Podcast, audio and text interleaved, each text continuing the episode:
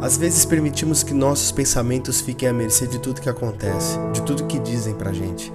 E parece que montamos o cenário da nossa própria destruição.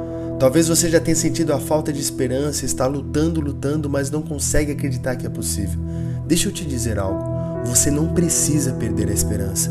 Em tempos de dúvidas, em tempos de caos, não existe nada melhor do que a gente se agarrar à esperança. Deus não se esqueceu de você.